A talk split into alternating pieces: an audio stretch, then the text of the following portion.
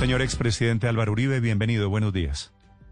Eh, doctor Néstor, buenos días a usted, al equipo periodístico de Blue y a todos los oyentes. Antes de preguntarle por el referendo, ¿me permite preguntarle por las elecciones en Estados Unidos que dicen usted estuvo muy activo haciendo campaña por candidatos republicanos? A ver, doctor Néstor, eh, primero yo le debo gratitud a los Estados Unidos por lo que ayudaron a Colombia durante mi gobierno y también eh, tengo reconocimientos personales. Eh, a lo largo de esta campaña hubo esas declaraciones del presidente Trump y del vicepresidente Pence en mi favor. Yo respondí de acuerdo con lo que creo, que es mantener una gran promoción de la política bipartidista en los Estados Unidos frente a Colombia. Por eso le agradecía a los dos y recordé lo que fue el Plan Colombia del expresidente Clinton, demócrata, el presidente Andrés Pastrana, lo bueno para Colombia, lo que sirvió a Colombia con ese programa del presidente George Bush en la administración. Le di las gracias al presidente Obama, lo que me tocó a mí hasta 2010. Después, infortunadamente, el gobierno de Colombia eh, cambió esa política, vinieron los acuerdos con la FARC, yo ya no estuve de acuerdo con lo que pasó después de 2010, entonces yo he sido, he tenido mucha claridad de que hay que promover que en Estados Unidos se mantenga una política bipartidista frente a Colombia. El caso de María Elvira Salazar. María Elvira es una señora joven cubana americana desde hace muchos años en sus programas de radio, eh, televisión en los Estados Unidos, ella me apoya, ha apoyado lo que nosotros hicimos en Colombia. Yo le hice ese comentario amable, sin ninguna connotación partidista. Ahora hay compañeros del Centro Democrático que han tomado partido. Yo he procurado decirle a los congresistas, hombre, toda la prudencia, este es un tema de los Estados Unidos y nosotros tenemos que promover, es una política bipartidista en los Estados Unidos frente a Colombia. Yo mm, mm, eh, eh, es lo que tengo para decirle, doctor Néstor. Sí, cuando el eh, presidente Uribe, cuando el embajador Goldberg la semana pasada le pide a los políticos que no intervengan, a políticos colombianos que no se metan en las elecciones de Estados Unidos, ¿usted se sintió aludido o cree que era una alusión particularmente al Centro Democrático? No, no lo sé, no me, no me detuve en eso porque aquí ha habido tanta cosa, por ejemplo, en, en el mes de, eh, a finales del año pasado, el expresidente Santos ofreció una cena en Nueva York al, al vicepresidente Biden, hoy candidato a la presidencia. Entonces, eh, comprendo, comprendo lo que dijo el, el, eh, el, señor embajador Goldberg. Temas que uno respeta. Yo no, no, le, no, no me puse a reflexionar sobre el tema. Lo que ha ocurrido conmigo ahí se lo digo, además ha sido público, porque yo creo que algún periodista de Blue debió enterarse de aquella declaración que yo di a raíz de que se decretó mi libertad, una declaración donde agradecía a una serie de dignatarios internacionales y agradecí en los Estados Unidos al presidente Trump, al vicepresidente Pence, al presidente Clinton, al presidente Obama, hasta 2010. O sea que yo creo que eso fue una clara expresión de lo que pienso, la necesidad de tratar de cultivar una política bipartidista en los Estados Unidos frente a Colombia. Ok. Es el expresidente Álvaro Uribe. Lo he llamado, gracias por aceptar esta invitación, señor expresidente, porque quisiera la explicación de cuál es el sentido de este referendo que propone usted, entre otras cosas, eliminando la JEP, creando un tribunal de aforados, eh, con, con una reforma a la justicia, creando básicamente una, una corte única. ¿Cuál es el sentido y cuál es el contenido de esta propuesta suya de referendo, señor expresidente Uribe? Doctor Néstor, eso es un borrador para la discusión. Nosotros venimos trabajando ese tema prácticamente desde que yo era candidato a la presidencia en el año 2000.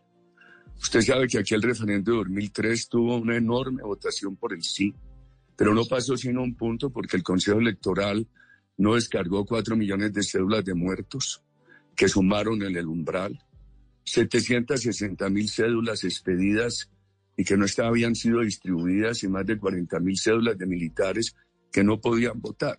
En el año 2014 la senadora Paloma Valencia eh, presentó un proyecto de una sola corte muy interesante.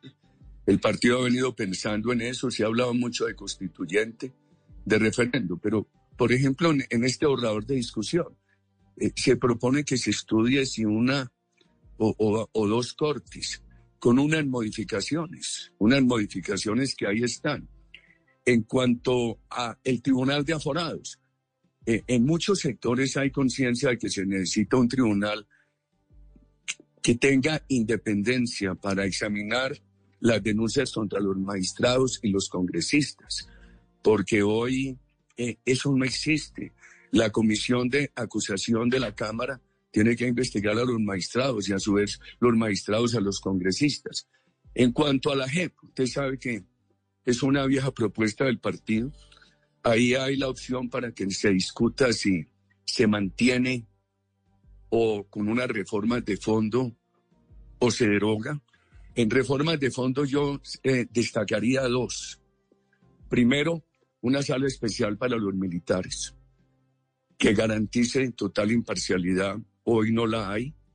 Y segundo, nosotros hemos pensado que hay que dividir la parte penal de la parte política.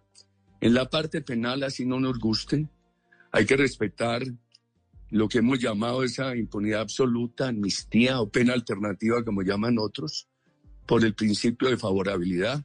Así no estuvimos de acuerdo con lo que la manera como el gobierno Santos reaccionó al plebiscito cuando lo perdió, que pudo lograr un acuerdo nacional. Y en cuanto a la participación política, nosotros pensamos que en materia de participación política no hay principio de favorabilidad y proponemos con efecto inmediato que las personas responsables de delitos atroces no puedan estar en el Congreso. En cuanto a otros temas, hay, hay temas muy importantes. El tema de la educación, para avanzar hacia la gratuidad sin monopolios como el de FECODE que han distorsionado la ciencia, el tema de temas sociales de gran importancia. Nosotros habíamos sacado en el 2006 un documento que se llamaba Colombia 2019. Lo originaron Santiago Montenegro y Juan Luis Londoño, que se nos murió en el año 2003, y eh, eh, no se han cumplido las metas de pobreza. Ahí insistimos de reducción de pobreza en el tema de mm. ingreso solidario permanente con unas metas para poder superar pobreza el bono pensional a todo niño que nazca en un hogar de bajos ingresos para poder nivelar la cancha, la reducción del Congreso, una gran contribución de austeridad para poder superar este tema de este tema de la pandemia, etcétera. Eh, porque el tema, por ejemplo, ayer explicaba yo, ¿qué proponemos nosotros? Que en los próximos seis años eh, los aumentos de nómina y de gastos de funcionamiento en todo el Estado no puedan ir por encima de la inflación.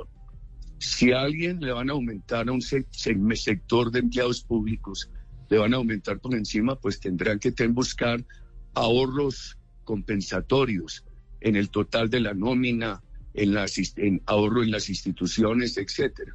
En cuanto al Congreso, la propuesta es más, más eh, va más allá, porque se dice lo mismo que insistimos en el 2003, una reducción del 30% pero que el sueldo de los congresistas no se puede ajustar ni por inflación durante seis años. Yo creo que lo uno y lo otro ayudaría mucho en un país que va a terminar la pandemia con un 60% de endeudamiento en el sector central, que seguramente el presidente Duque va a tener que proponer nuevos tributos para las personas más pudientes, mm. que hay que sacar adelante políticas sociales. Nosotros creemos mucho en el ingreso solidario, y en la necesidad de acelerar la superación de la pobreza en el bono pensional. Entonces hay que hacer esfuerzos muy grandes de ahorro, de austeridad en el Estado y seguramente el gobierno propondrá algunos impuestos en un país que hoy tiene la amenaza de perder la regla, el grado de inversión. Señor expresidente, si le parece, vamos por partes. Usted plantea una reforma a la justicia pero la verdad, eh, siento yo, no sé si usted tiene una opinión diferente, que a la gente en la calle, que haya un tribunal de aforados o que haya una corte o que se elimine la JEP no le arregla el problema de impunidad que hay en Colombia, de corrupción en la justicia. ¿Por qué decidió usted tomar este camino y no el camino de aproximar la justicia al pueblo colombiano? Bueno, ahí hay una eh, reforma que está presentando el gobierno que avanza en esa dirección.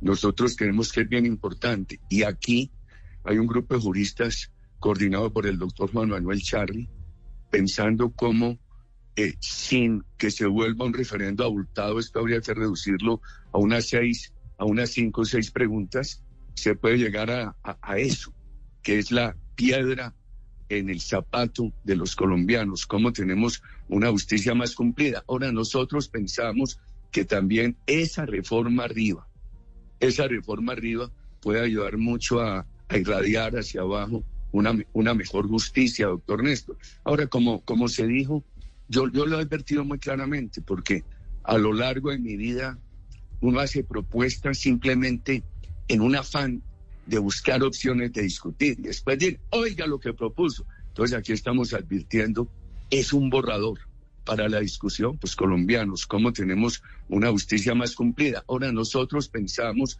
que también esa reforma arriba, esa reforma arriba puede ayudar mucho a, irradiar hacia abajo una, una, mejor justicia, doctor Néstor. Ahora, como, como se dijo, yo, yo lo he advertido muy claramente, porque a lo largo de mi vida uno hace propuestas simplemente en un afán de buscar opciones de discutir y después decir, oiga lo que propuso. Entonces aquí estamos advirtiendo, es un borrador para la discusión porque lo había pedido muchas personas del partido y, y medía esa tarea. Ahora, ¿cuál es la importancia del Tribunal de Aforados? Pues ahí puede haber un principio de solución del problema, que es la relación entre el Congreso y las Cortes en materia de justicia. ¿Cuál es la importancia por ejemplo, de que las altas cortes o la alta corte no tengan funciones electorales. Yo creo que esas funciones electorales que se les dio frente a otras ramas del poder público en la Constitución del 91 han creado una inclinación política al interior de las cortes que no que no es buena. ¿Cuál es la importancia de que a la mayor corte, a la más alta o a la más alta lleguen personas después de 55 años tengan un periodo bien largo, no salgan a hacer política ni al ejercicio profesional, sí a la academia. Yo creo que eso ayuda mucho a que en la, en la justicia imperen las normas jurídicas y no haya tentaciones de fallos políticos. Entonces, eso se está discutiendo. Yo confío que el grupo de juristas coordinado por el doctor Charri nos vaya ayudando a buscar la mejor propuesta en esta materia. Sí, doctor Uribe, ¿cómo le piensan explicar ustedes a la comunidad internacional la intención que plantean ustedes en el referendo de derogar la JEP, que ha sido un compromiso internacional? Al que incluso hace muy pocos días la canciller Claudia Blum dijo ante Naciones Unidas que respetaba su independencia y su trabajo y cuando está dando muestras de resultados, desenterrando la verdad que algunas personas no quieren que se conozca sobre el conflicto armado en el país. ¿Cómo explican esa intención del gobierno de respetar la JEP y además por compromisos adquiridos con, con la firma del acuerdo y ahora la intención del partido de gobierno de querer tumbarla? No, a ver, yo sí le rogaría eh, leer cómo está la propuesta en ese papel borrador. Es derogarla o hacer una reforma de fondo. En cualquier caso, respetar algo que no estamos de acuerdo, lo que hemos llamado nosotros la impunidad total. Pero hay otros temas como el de la participación política. Nosotros siempre, siempre hemos dicho, ¿por qué los responsables de delitos atroces tienen que estar en el Congreso? Ahora, ¿cómo explicarlo? Hombre, eh, ustedes recordarán lo que pasó con el referéndum el gobierno de la época, cuando él no ganó, nosotros no nos pusimos en la actitud arrogante de exigirle al gobierno que cumpliera la palabra del presidente Santos o el doctor de la calle de desconocer los acuerdos. Nosotros dijimos que se haga un pacto nacional que lo reforme. No se quiso hacer. O sea que esto tiene unos antecedentes que yo creo también que hay que, que, hay que respetar.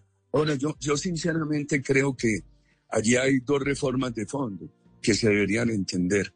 Una, hay que respetar hay que garantizar la imparcialidad frente a los militares y hay un beneficio propuesto sobre el cual hemos insistido mucho en el Congreso de la República de la máxima extensión de la pena privativa de la libertad a los militares, salvo excepcionada solamente por unos delitos, por ejemplo, que por delitos cometidos hasta el año 2016, esa sala, cuando tenga que condenar a un militar, le permita la libertad condicional después de cinco años de haber estado en pena privativa de la libertad, con excepción de unos delitos que ahí se enumera. Yo creo que ha habido una, un problema internacional.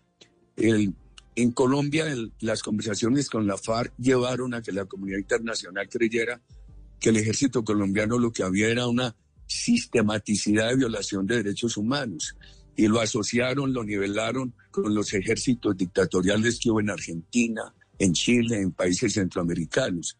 Las Fuerzas Armadas nuestras han sido democráticas, respetuosas del orden democrático y además quienes han cometido errores han sido severamente sancionados. Yo creo que hay que reivindicar eso de las Fuerzas Armadas y proponer frente a ellos una justicia imparcial que no la ha sido. Uno oye al anterior presidente de la, de la JEP, la doctora Linares, decir, ya está aclarado lo de Álvaro Gómez y ya vamos a acusar por falsos positivos. Es, una, e, es un sesgo que además todos los días se conoce más en contra de los integrantes de las Fuerzas Armadas, con algo muy peligroso. Mire cómo los nivelaron. Que la FARC reconozca un delito allí, pues es reconocer lo que habían hecho. Eh, que las fuerzas, pero a mucha gente a las Fuerzas Armadas, con la presión de que pierde la libertad, los obligan a reconocer incluso delitos no cometidos. Yo creo que eso quedó muy mal, muy mal definido y por eso nosotros nos opusimos tanto en el plebiscito. Pienso que esos dos correctivos no tienen, no deberían tener problema. Garantice la imparcialidad de las Fuerzas Armadas manténgale los beneficios penales a las, a, las personas de FARC, pero quite el beneficio político de que los eh, responsables de delitos atroces puedan estar en el Congreso. Si usted examina precisamente esas dos reformas, yo creo que no deberían tener problema. Precisamente, presidente Uribe, y a propósito de Congreso, quisiera preguntarle por el punto 10 de su propuesta de referendo. Exactamente por esto de disminuir el número de congresistas en 30% y congelarles a los que queden el salario por los próximos seis años, lo que en la práctica significa una reducción en términos reales. No obstante, presidente, varios estudios anticorrupción dicen que reducirles el sueldo a los congresistas podría es terminar incentivando más la corrupción. ¿No teme que ese pueda ser uno de los posibles desenlaces? De llegar a salir, obviamente, de ese punto de su referendo? Eh, yo no creo por esto, yo creo que hay espacio, por eso, eh, por ejemplo, sería mucho más popular porque hay, hay unas emociones que se desatan, decir, eh, se acaba el sueldo del Congreso, se reduce a tanto. Mire que aquí hay una gradualidad prudente, yo creo que sería una reducción como está propuesto del 15-20%, que es no ajustarlo ni por inflación en los próximos seis años. Entonces yo creo que eso es explicable, no produce, eh, no tendría que producir el efecto de un Congreso subremunerado y que tiene muchas, muchas incompatibilidades, inhabilidades y eh, yo creo que es una también una respuesta pueblo colombiano que pide hoy, que ha venido pidiendo desde hace mucho rato eso y yo tengo que reconocer, el Centro Democrático no ha habido legislatura que no presente un proyecto de reducción del Congreso, un proyecto de eh, reducción del salario, de congelación del salario, etcétera. Yo creo que es una señal que sería positiva para el país mm. y para el mismo Congreso. Sí, presidente, ¿coincide eh, eh, su propuesta de referendo con otro referendo que se está moviendo desde la oposición? Anuncia Gustavo Petro, como ustedes saber ya, que se suma al referendo de Roy Barreras buscando la revocatoria del presidente Iván Duque. ¿Qué opinión tiene usted de ese, de ese otro referendo? A ver, yo simplemente digo lo siguiente. Yo apoyo al presidente Iván Duque, su persona, su honorabilidad, su patriotismo Creo que el gobierno ha hecho cosas buenas. Tiene que mejorar la comunicación.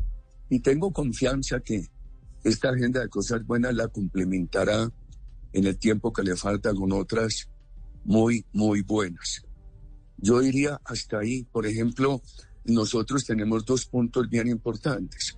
En Colombia, eh, yo en estos días estudiaba el fenómeno chileno, donde quieren pasar de una educación predominantemente privada y algunos quieren un monopolio público. En Colombia, la constitución en esa materia es muy equilibrada, pero la han distorsionado. Por ejemplo, aquí eh, nada se opone a que el, que el Estado que tiene que ser el mayor financiador de la educación, sobre todo para los sectores más vulnerables, pueda apoyar educación privada, pública, mixta, eh, subsidiar para entrar a cualquiera de ellos, eh, parcial o totalmente a los sectores más vulnerables. Pero para nueve millones de estudiantes colombianos eso lo han convertido en un monopolio de FECODE y a ese monopolio se le tiene miedo. Por eso nosotros proponemos aquí cómo esa gratuidad eh, gradual de la educación relativa al nivel de ingresos tiene que también garantizar una libertad para que haya enseñanza, ciencia de liberación y no ese monopolio de FECODE. Entonces, e, ese es otro punto que yo creo bien importante, porque la educación en Colombia, en nombre del monopolio estatal, la han venido convirtiendo en adoctrinamiento. Y cuando yo veo, por ejemplo, la renta básica universal y el ingreso solidario, el ingreso solidario para superar la pobreza puede costar 26 millones, la, renta básica cuesta 60 y pico de billones. ¿Qué proponemos nosotros? Uno no le puede cargar al presupuesto en la situación colombiana de hoy 26 millones de una vez, una gradualidad corta, pero que el país ya se fije una meta no en aquel plan de 2000, de 2006 de Santiago Montenegro y Juan Luis Londoño, que era un documento, un documento, como una, buscando un acuerdo nacional sobre la materia, sino definir una, un instrumento y un plazo para que el país pueda decir, por lo menos ya erradicamos la pobreza extrema, ya estamos a punto de erradicar eh, la pobreza, en fin, yo creo que ese instrumento, esos dos instrumentos que proponemos son razonables y con un esfuerzo el país los puede cumplir. El, de, el, el del bono solidario para el niño que nazca en un hogar de bajos ingresos y el del ingreso solidario son realistas. Eh, esto es, son propuestas exigentes, pero que se pueden cumplir. Yo diría que no están en el extremo utópico. Por eso le preguntaba por el de Roy, porque mm, eh, pensando en voz alta, me da la impresión de que ambos son referendos para posicionar campañas electorales. El de Roy proponiendo un imposible, que es la revocatoria del presidente que no existe en la Constitución de Colombia, y el suyo proponiendo tal vez otro imposible, un referendo de este alcance, de este tamaño, de esta envergadura, ya cuando arrancamos campaña electoral? ¿No será que estamos ante dos referendos o casi imposibles, si usted quiere, con algún beneficio? Mire, doctor Néstor, primero recordemos que nosotros llevamos muchos años hablando de este tema y que se ha discutido y hemos insistido en el Congreso. Nosotros insistimos en el Congreso por una sala imparcial para las Fuerzas Armadas, reforma la JEP, no ha sido posible. No ha sido posible. Ese tema de la educación eh, se le teme. En el pueblo colombiano hay una queja, en un porcentaje importante del pueblo colombiano hay una queja. En, en, el, en el sistema político se le teme a, a ponerle el cascabel a ese problema de la educación, etcétera. Lo mismo la necesidad de austeridad, la reducción del Congreso. Entonces yo le, yo le rogaría, lo de la JEP, yo le rogaría entender esto. Lo nuestro viene de atrás, lo nuestro no es un invento de última hora. Viene, viene de atrás, pero, yo, pero no creo tiene, que lo nuestro no tiene el apoyo, no tiene el apoyo del gobierno. Entonces es la paradoja de que el partido de gobierno está proponiendo un referendo con el cual no está de acuerdo su propio gobierno. Pues eso está por verse. Yo creo que hay que mantener un gran diálogo con el gobierno. Aquí lo único que hay por el gobierno es respeto. Y, seguramente en temas como la JEP y otros temas, el partido tiene que ir más adelante del gobierno y el gobierno también lo comprenderá. Pero aquí no hay nada que el partido no haya propuesto y creemos que esa eh, invención en buena hora del presidente Duque del ingreso solidario, llevarlo a la Constitución